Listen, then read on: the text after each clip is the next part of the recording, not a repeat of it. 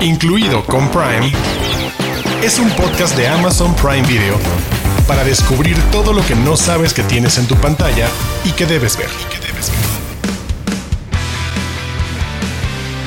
Bienvenidos y bienvenidas a Incluido con Prime, un podcast de Amazon Prime Video. Ya estamos listos para otro episodio y como cada semana me acompañan unos muy buenos colegas, muy divertidos co-conductores de este espacio. ¿Cómo están Diana Su, Héctor Portillo? Buenos días, buenas tardes, buenas noches. Hola, eso de muy divertidos te sonó muy forzado, pero voy a creer Pero, que sí soy muy pero sí lo creo, pero sí lo creo, sí me divierto. Eh, Pero dilo con una Haciendo sonrisa. Arturo. Sí, me divierto. Bueno, sí me divierto, ¿no? Eh, eh, chicos, eh, tengo miedo. ¿Por? No me había dado cuenta de que este episodio era acerca de mujeres explosivas, peligrosas y rudas. Y siento que esta es la oportunidad perfecta para que Diana Su destruya todo lo que soy. Y bien, se acerca el desenlace de lo que has construido las últimas semanas y que la gente ha comentado.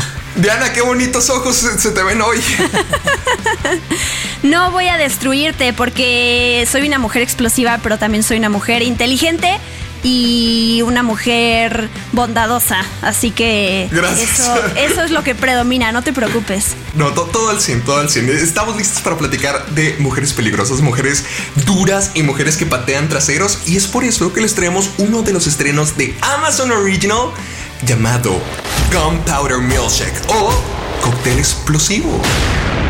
Y además estoy súper emocionada porque por fin vamos a hablar de La Rueda del Tiempo, serie de fantasía Amazon Original protagonizada por Rosamund Pike y por muchos otros actores que estoy muy emocionada. Una, sin duda, una de las series más esperadas del año, hay que decirlo. Y como cada semana, las Prime News con novedades de Amazon y lo que podremos ver en Prime próximamente.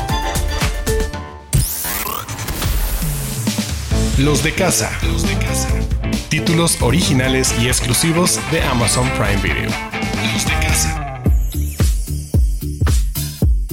Así es, no perdamos más el tiempo, vamos a entrarle a este universo de mujeres fantásticas, poderosas, llenas de magia, llenas de explosión.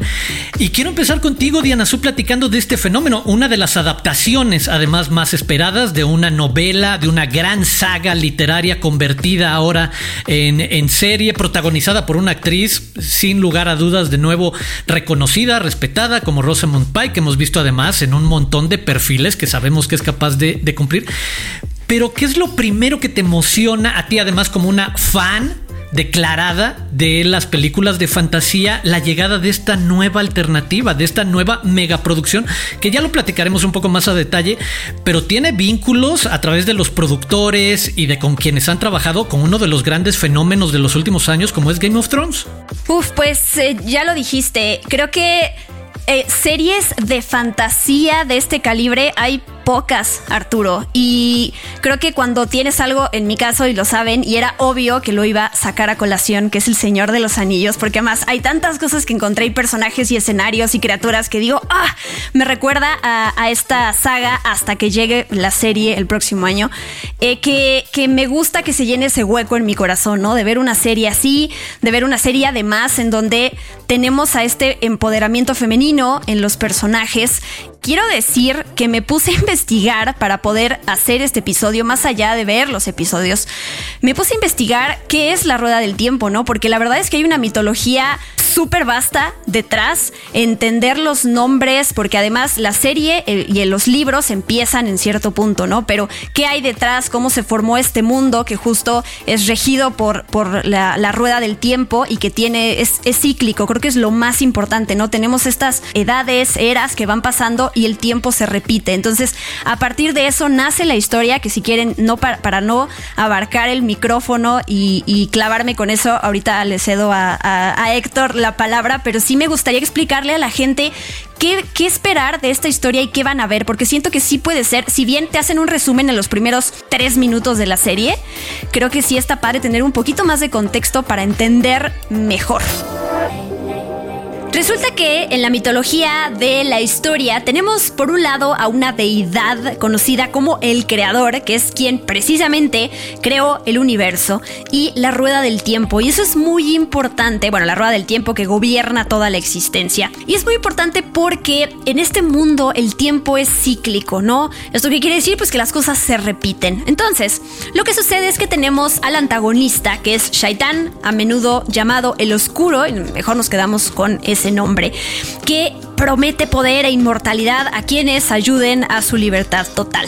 Entonces, ¿qué pasa? Que de repente llega un comandante de luz que es conocido como el dragón, que es quien eh, pues eh, logra sellar, logra mandar a prisión nuevamente a este llamado el oscuro. Entonces, retomando esto que les digo de que el tiempo es cíclico en este mundo, pues tiene que repetirse todo. Entonces, la historia de la rueda del tiempo empieza cuando hay una profecía que dice que el oscuro se va a escapar de la prisión en donde está. Y entonces tiene que haber otro, otro dragón, ¿no? Tiene que renacer para poder enfrentarlo. Entonces tenemos al personaje de Rosamund Pike, que es quien está tratando de hallar a este renacido. No sabe quién es, no sabe si es niño, no sabe si es niña.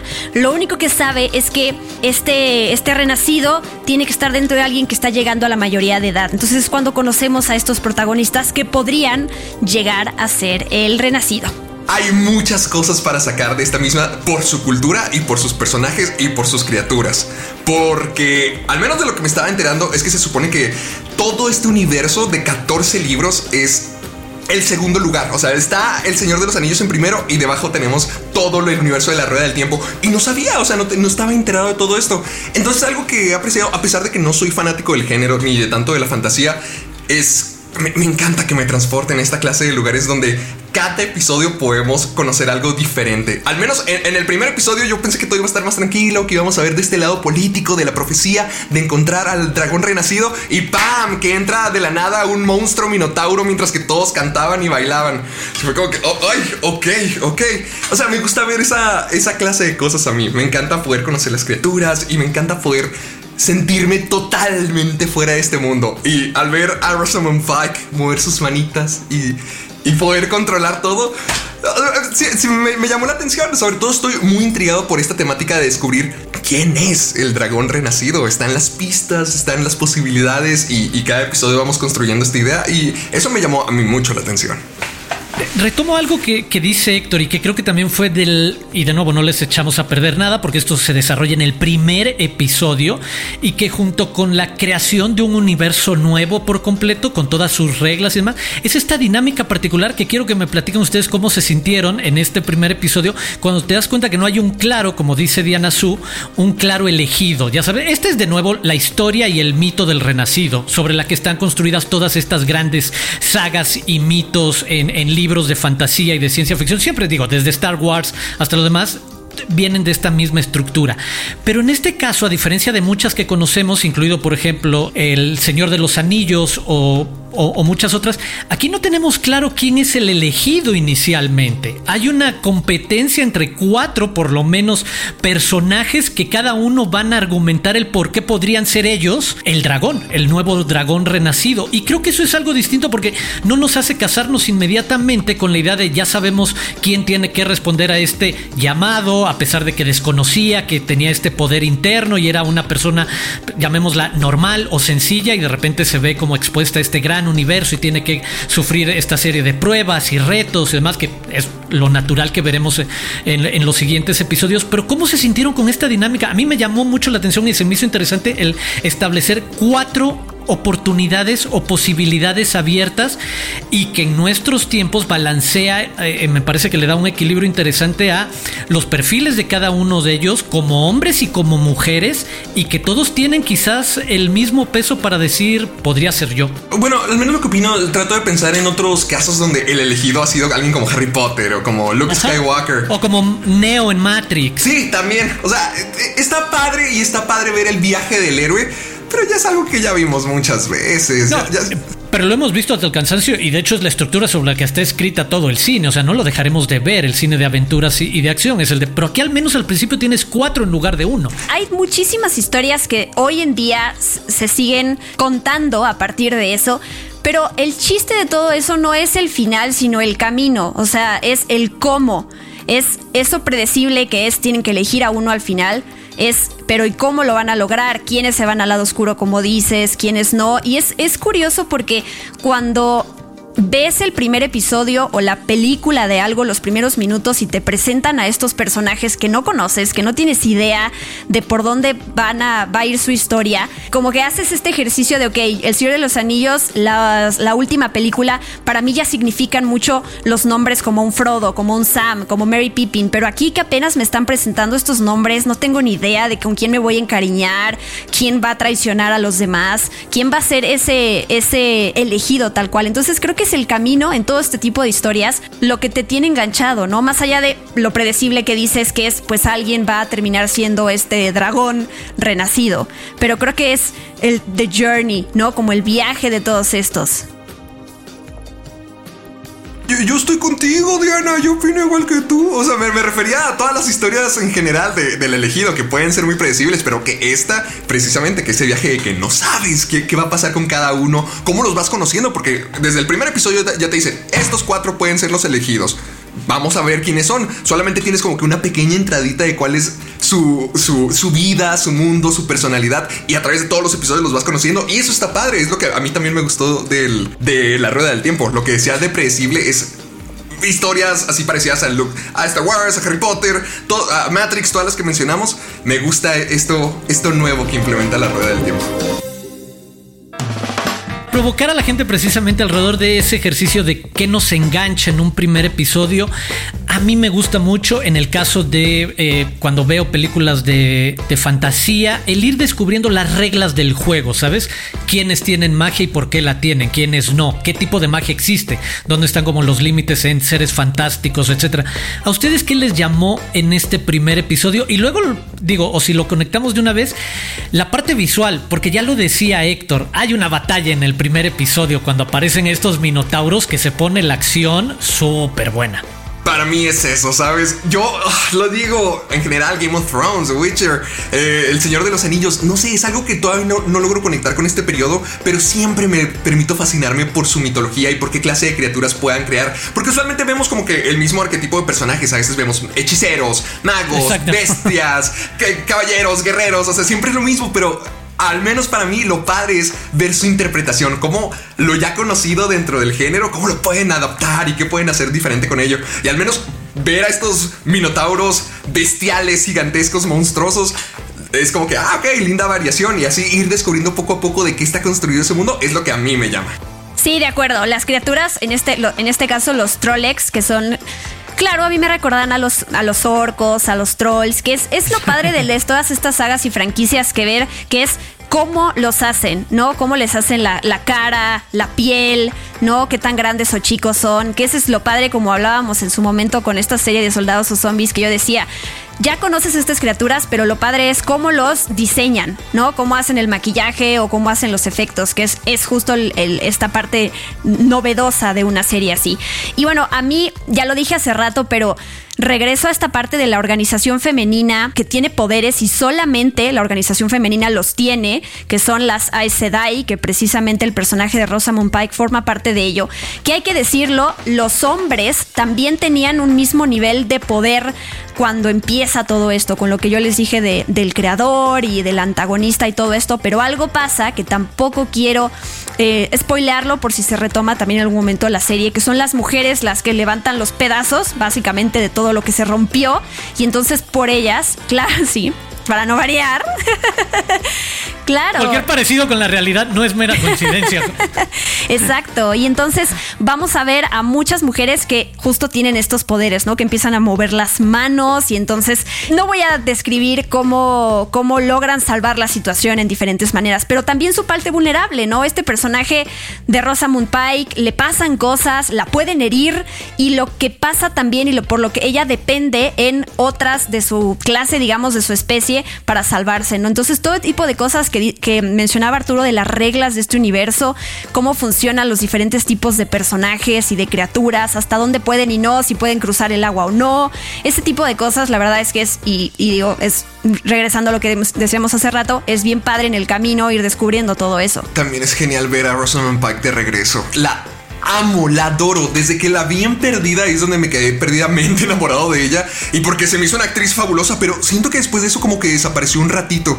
Y, y además como que empezó a hacer esos papeles de mujer villana, una femme fatal durante un rato. Y siento que apenas ahorita ha tenido un resurgimiento y la estoy viendo en todos lados. Y ah, qué, genial. Yo amo Rosamund Pike y este es otro triunfo para ella. Y otra razón para que la gente vea la serie. Y, retomaría antes de pasar al siguiente tema algo que mencionaba Héctor al principio.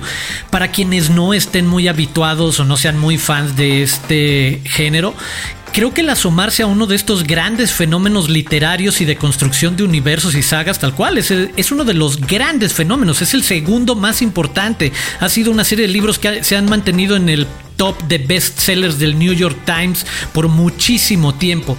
Y para que sepan, aquí le quiero pasar la voz a mi querida Diana Su y pedirle, porque le voy a aventar la bolita, en que nos recuerde cómo van a ir llegando estos ocho episodios en las siguientes semanas. Sí, sí, sí. Los primeros tres episodios de la temporada 1 van a estrenar el viernes 19 de noviembre y después uno nuevo cada viernes. El último de esta primera temporada va a salir el 24 4 de diciembre para que ahí en Nochebuena con la familia se vea el final de esta primera temporada. Desde las profundidades. Joyas dentro de Amazon Prime Video. Sigamos hablando de mujeres explosivas de una vez. ¿Qué les parece hablar de cóctel explosivo? Héctor, a ti te emocionó bastante. Ah. Ahí está tu reacción. No uh. necesito decir más. Por favor, Héctor. Eh, ¿Explico qué es cóctel explosivo? Por favor, sí, sí, sí. Ok, Cóctel Explosivo cuenta la historia de esta mujer, esta chica, interpretada por Karen Gillan, que la vemos en su niñez, la vemos como era, ay, bueno, es la hija de Scarlett, interpretada por Lena Headey, así es como se pronuncia, Lena Headey de Game of Thrones y es abandonada porque al parecer tiene que ir a eh, su mamá tiene que ir a misiones este es esta gente o bueno eso parece vamos al futuro o ahora ella cumple el mismo papel y es una persona, una chica que trabaja para una compañía llamada La Firma. Es una sicaria básicamente. E, ella trabaja para la firma, ellos se encargan de decirle, ve recupera este dinero, ve cumple esta misión, ve haz esto, esto, esto y ella se encarga de cumplir con el trabajo. Pero cuando comete un accidente dentro de una de sus misiones y queda a cargo de una niña de 8 años y 3 cuartos, ahora es el detalle, el detalle. Eh, ahora tiene que protegerla y tiene que realmente cuidar de ella, mientras que también cumple el trabajo porque metió la pata de una manera, tiene que cumplir toda la misión, rescatar a la niña y salvarse de Paul Giamatti realmente no estaba tan convencido al comienzo con cóctel explosivo porque decían, oh no, es que es tan letal, es tan mortal, Dios mío, esta mujer. Pero no veíamos nada, no veíamos absolutamente nada. Y solamente veíamos que Karen Gillian era esta mujer ruda y genial y que siempre decía la mejor línea en el momento y era, era una matona. Y la acción? ¿Dónde está la acción? ¿Dónde está la acción? Y luego mm, la vemos pelear en un bolerama contra tres tipos distintos al mismo tiempo. Y dije, Madre Santa de Dios, ok, ya comenzó la cosa. no, sé cómo se sientan ustedes, pero yo odio que cuando en las películas es una persona contra 10 mil tipos y, es como que vamos a atacarla uno, a la vez. Uno. ¿Qué les parece? ¡Ay, cómo odio eso! Y aquí no, aquí los tres estaban atacándola al mismo tiempo y ahí dije, ¡Wow! No había visto que una película así pusiera a tres personas luchar al mismo tiempo contra una y me pareció genial. A mí lo que me encantó de Cóctel Explosivo es eso, las escenas de acción y cómo son creativas, porque hasta hay una secuencia donde Karen Gillian tiene las manos dormidas. Entonces tenemos que ver a una mujer con brazos de espagueti tratar de asesinar gente. Y es muy divertido. Si hay una parte de mí que siente que John Wick vino a este mundo y arruinó todas las películas de acción porque ya todos quieren ser John Wick. Y esto también es de lo que peca. Siento que también quiere ser John Wick, quiere presentarte un mundo de asesinos donde todos tienen diferentes roles, pero en realidad son asesinos. Aquí en lugar de hoteles, pues es una biblioteca lleno de libros con armas, que no se me hace muy práctico para transportar armas, pero también, también, ¿quién soy yo para juzgar a Angela Bassett? ¿Quién soy yo para juzgar a Michelle Yeoh? Ay, o a Carla, Carla Gugino. O sea, e-, esto, esta película realmente tiene muchas cosas muy padres. Las secuencias de acción, que también es una oda a, las mujeres heroicas y a las mujeres que pueden también patear trasero. Y eso, eso me llamó mucho la atención. Además que está cargada de estilo. Los colores neón, como brillan estuvo, estuvo lindo. Creo que a mí la puedo describir como haciendo alusión tal cual al título de la película Cocktail o en inglés Milkshake, ¿no? Malteada. Creo que la película es eso, ¿no? Es esta mezcla de acción, de sangre, de exageración. Lo dijiste tú hace rato, la película es, exagerada, esa es la realidad. Y de colores neón, ¿no? Como esa fotografía que quieren que tú disfrutas mientras no hay acción o, o sí, pero estás disfrutando como el fondo de algo que se ve azul o que se ve rosa y que se ve muy lindo y dices, estéticamente me está gustando lo que veo. A mí también me gustó, creo que lo de la biblioteca, lo, perdón, la librería, una de las dos, la que quieran. Ahí trabajan estas amigas de la mamá eh, de la protagonista, digo, lo que dice Héctor, que no es el mejor lugar prácticamente hablando, pero sí me gustó estéticamente de nuevo eh, eh, tener luchas, tener esta acción de la que ya hablé dentro de una librería. O sea, ver libros volar, ver cómo van defendiendo y se van atacando en pasillos y teniendo estos libreros ahí, me encantó. O sea, yo no he visto muchas películas en donde la acción se lleve en un lugar así, porque además es enorme el lugar, ¿no? Entonces, me gusta cómo le sacan provecho a la acción en un espacio como una librería, biblioteca, como le quieran llamar. Y mm, quiero hacer mención especial, digo, Héctor ya mencionó el super cast que tiene, pero a, Chloe Coleman, esta actriz pequeña que es a, la quien, a quien rescata el personaje de Karen Gillan, que se me hace una gran actriz, creo que tiene un futuro prometedor. Yo la había visto en una película con Dave Bautista que se llama My Spy, hace poquito también, y estuve en Big Little Lies también. Me gusta mucho, creo que es la química que tienen todas estas mujeres eh, badass.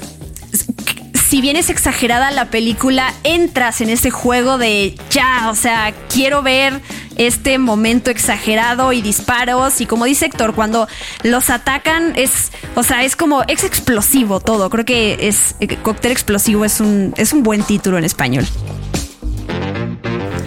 Matan a alguien con un diente. Así, así lo dejo. sí. Y creo que, les digo, yo tampoco soy muy fan del género, salvo cuando deciden las películas no tomarse a sí mismas demasiado en serio y abrazar un poco ese ridículo y absurdo, ¿sabes? Llegar, llevarlo hasta el extremo, un poco más allá de John Wick. Y, coincido con lo que dice Héctor, creo que este es el complemento a la testosterona exagerada de John Wick desde el lado de asesinas mujeres, ¿sabes? Como el complemento. Pero sí me gusta que haya este ejercicio de ridículo y absurdo, y lo digo en el mejor sentido, de cuando sabes que una película de acción funciona mejor bajo ese precepto, bajo esa idea de tienes que exagerar las cosas, tienes que hacer que en algún momento lo que hemos descrito los tres, las batallas sean llevadas al límite del cómo es posible que asesines con esto, o que logres salirte con esta, o que te ataquen tantas personas, o que juegues con estos espacios físicos reales de maneras mucho más atractivas, mucho más kinéticas, que tiene que ver con además lenguaje cinematográfico y te engancha más, están mejores mejor editadas, no nada más es hacer un montón de cortes, sino que tiene que ver incluso una coreografía de las actrices en el espacio, aprovechan tal cual, lo que bien lo decía Héctor, para bien o para mal, echó a perder John Wick a la industria una vez que estableció lo que sabemos que venía del cine de artes marciales asiático, otro tipo de coreografía sobre la acción. Y creo que en el caso de Cóctel Explosivo es eso, es dejarte llevar en el ridículo, en la acción exagerada, eh, saturada, y de alguna manera tiene que ver con la saturación a través de los colores que tiene pues, sí esta eh, estética increíble, muy neón, eh, que es como perfecto para ambientar estos trancazos que no se detienen y no se detienen y que siempre pienso en el de... Cuando veo a estos asesinos los empiezo a rankear como el de ¿quién sería el último que quisieras que te pegara una corretiza? Porque son como súper intensos, ¿sabes? De ya parece que les dieron una golpiza y ya deberían de quedarse en el suelo y no, se paran a seguirte golpeando o a seguir peleando, así como, no, ya, neto, ya, déjalo ir, o sea, no te tienes que parar de nuevo. Y creo que estas mujeres ranquean bastante alto en, en mi lista de querría evitar a toda costa que se enojaran conmigo y que me quisieran agarrar a madrazos. Ay, yo nunca quisiera evitar a Carla Gugino. Yo. bueno. Que me agarre a madrazos, que me mate, que me explote. Amo a Carla Gugino. Sí, creo que eh, mencionaron John Wick. Yo mencionaría también Atomic Blonde, esta película con Charlize Theron, me recordó a ella. Y hasta podemos. Y en los colores. claro, podemos utilizar el término acción tarantinesca o tarantino no por este lado de exageración y eso, o ya es, es, es, es muy básico lo que estoy diciendo. No, sí, sí tiene que ver con en algún momento sí creo que él también utilizaba esa exageración, pero creo que hacia otro terreno, en algún momento como más visual hacia el gore, pero sí, es el mismo ejercicio de exagerar las cosas. Súbele dos grados al volumen y veamos a dónde llegamos. Y solo recordarles que la película protagonizada por Karen Gillian, Lena Headey, Michelle Joe, Carla Gugino, Angela Bassett y Paul Giamatti ya está disponible en Prime Video, ya la pueden ver apenas terminen de escuchar este podcast, al cual ya le falta muy poquito. Prime News. Noticias calientitas de Amazon Prime Video. Amazon anunció que ya son 7 las ciudades de México con entregas el mismo día y sin costo. Todo para miembros de Amazon Prime. Ciudad de México y área metropolitana. Guadalajara, Monterrey, Toluca, Mérida, Hermosillo y Tijuana. Si viven ahí, aprovechen para recibir hoy sus regalos de Navidad. Prime News. Esta semana Prime Video anunció una gran noticia, el estreno de su nueva app nativa para Mac OS, con la que los clientes podrán ver y descargar contenido de Prime Video en sus Macs e incluso verlo sin estar conectados a Internet. La app incluirá todo el contenido de Prime Video y experiencias como Picture in Picture, búsquedas y transacciones como compras y rentas. Si tienen un sistema operativo Big Sur 11.4 o superior, descárguenla ya. Prime News. El segundo episodio del especial de Pan y Circo se estrenará el próximo 26 de noviembre y traerá a la mesa el tema de la crisis de la democracia. Nuevamente, Diego Luna será el encargado de cocinar y ser el anfitrión de estas conversaciones sobre temas fundamentales para la sociedad. Prime News.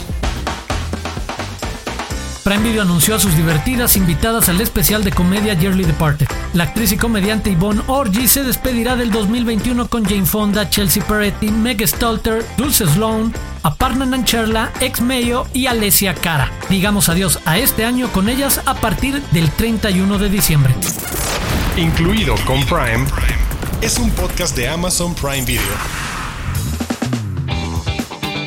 Y a punto de despedirnos de este episodio de Incluido con Prime, Héctor Portillo te toca dar una recomendación. ¿Cuál va a ser? Esta es sorpresa porque normalmente nos avisamos entre nosotros cuáles son y esta semana no están ustedes para saberlo ni yo para contarlo, pero por X o Y no sabemos, entonces este es un momento sorpresa para todos. A ver, Arturo, yo no te voy a dar ninguna recomendación hasta que me introduzcas bien. Esa fue una buena introducción. No, ¿Qué? aquí va, ¿Qué eh, aquí va, aquí va, aquí va. En esta esquina, pesando un número que no va a revelar. Él es el hombre que les va a recomendar. Ah, no, ok, ok, lo tengo ya. Espera, El lucha. Ah, bueno, ah, bueno. Ok, ahí va. va, ok, ok, está bien. Y con ustedes, el oriundo de Chihuahua, el brazo de oro del norte del país, la recomendación más rápida del cierre del podcast de Incluido con Prime, Héctor Portillo.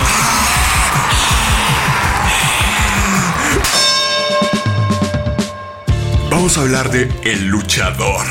Esta es una película que cuenta la historia precisamente de un luchador. Y ahora, no sé mucho lo que ustedes opinen de las luchas, pero ay, cada vez que escucho a alguien hablar de la lucha libre, cuando digo, ah, me gusta la lucha libre, siempre te dicen lo mismo. ¿Sabías que es falsa? ¿Sabías que todo está coreografiado? Ay, odio que digan eso, odio que digan eso porque es desameritar un- una forma de entretener tan genial. Porque para mí están las películas y luego está la lucha libre. Porque este es un medio que también te permite contar historias con héroes, con villanos, con personajes de la vida real. Y siento que todo el mundo ve eso, los personajes, las, las características exageradas de cada uno de los luchadores, pero no saben en la realidad que hay un negocio detrás de eso, que es toda una industria de gente que se dedica realmente a poner sus cuerpos en riesgo y lo dan todo en la lona para poder ser estrellas, para tener gloria, para poder conseguir una paga semanal. Y al menos en la historia del luchador estamos y que nuestro protagonista es Mickey Rooney, que interpreta a un luchador que fue gigantesco en los 80s, cuando era lo mejor la lucha libre, las épocas de Hulk Hogan, André el Gigante, todos ellos. Este era una celebridad, era el mejor. Pero ¿qué pasa cuando un luchador envejece? ¿Qué pasa cuando crece? Cuando ya no es lo mismo en el ring? Y sobre todo cuando sus días de gloria se van. ¿Qué ocurre entonces? ¿A qué se dedica? ¿Qué hace? ¿Qué es lo que le hace a una persona de estar en la cima un momento y ser reconocido por todo el mundo y admirado por todos?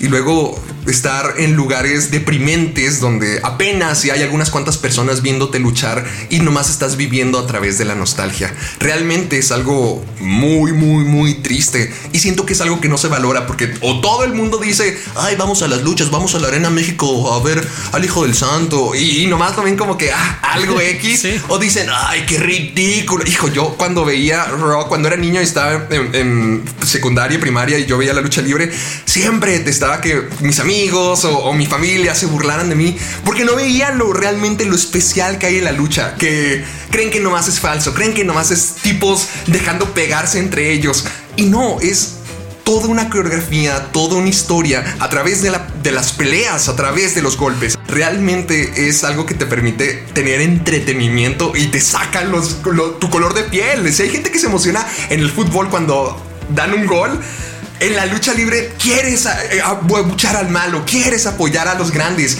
Y ahora estamos viendo la historia de una redención de alguien que está dispuesto a darlo todo por quien, por algo que lo hacía feliz, algo que lo hacía ser alguien en la vida. Cuando la vida lo dejó solo, abandonado y olvidado, él aún se aferra a una oportunidad, un momento más de gloria. Y a pesar de que su vida pueda estar en peligro. Y esa es la película del luchador. Ver la historia de cómo la grandeza te puede acabar y cómo nos aferramos a ella. Ahí lo tienen. No podríamos describir mejor la emoción de Héctor Portillo sobre ver el luchador, pero sí, una gran radiografía profunda y a detalle de la lucha libre más allá de la superficialidad de lo que vemos. Pero bueno, llegamos al final de este episodio. Diana Su, Héctor, ¿dónde podemos seguir platicando? ¿Dónde los pueden seguir? A mí me siguen en Twitter y en Instagram como arroba guion bajo de Y aprovecho para invitarlos e invitarlas a escuchar nuestro próximo episodio de este podcast, incluido con Prime. Vamos a estar hablando de Hannah, como ya lo había dicho Héctor al principio, y unas entrevistas sorpresa que teníamos. Escríbanos utilizando el hashtag incluido con Prime y suscríbanse a nuestro podcast, ya sea en Amazon Music o en su plataforma de podcasting favorita. Y gracias Arturo. Y Héctor, obviamente. Ah, gracias, por acordarte. es que él me presentó. Yo, soy Héctor Portillo. A mí me pueden seguir en YouTube como Caja de Películas, en Facebook y Twitter también como Caja de Películas y en Instagram como soy Héctor Portillo. Pero ¿qué importa eso? Sigan también pues, a Amazon Prime en las diferentes redes sociales que tienen. Los pueden encontrar como Prime Video MX. Yo soy Arturo Aguilar, me pueden seguir en arroba Aguilar Arturo. Pero antes de decir adiós, los invito a suscribirse a Amazon Prime Video. Si acaso escucharon algo que les llame la atención en este podcast esta semana o las previas, lo único que tienen que hacer es suscribirse y van a poder ver todo eso y mucho más en este servicio. Muchas gracias por acompañarnos en este episodio y los vemos la próxima semana aquí en Incluido con Prime.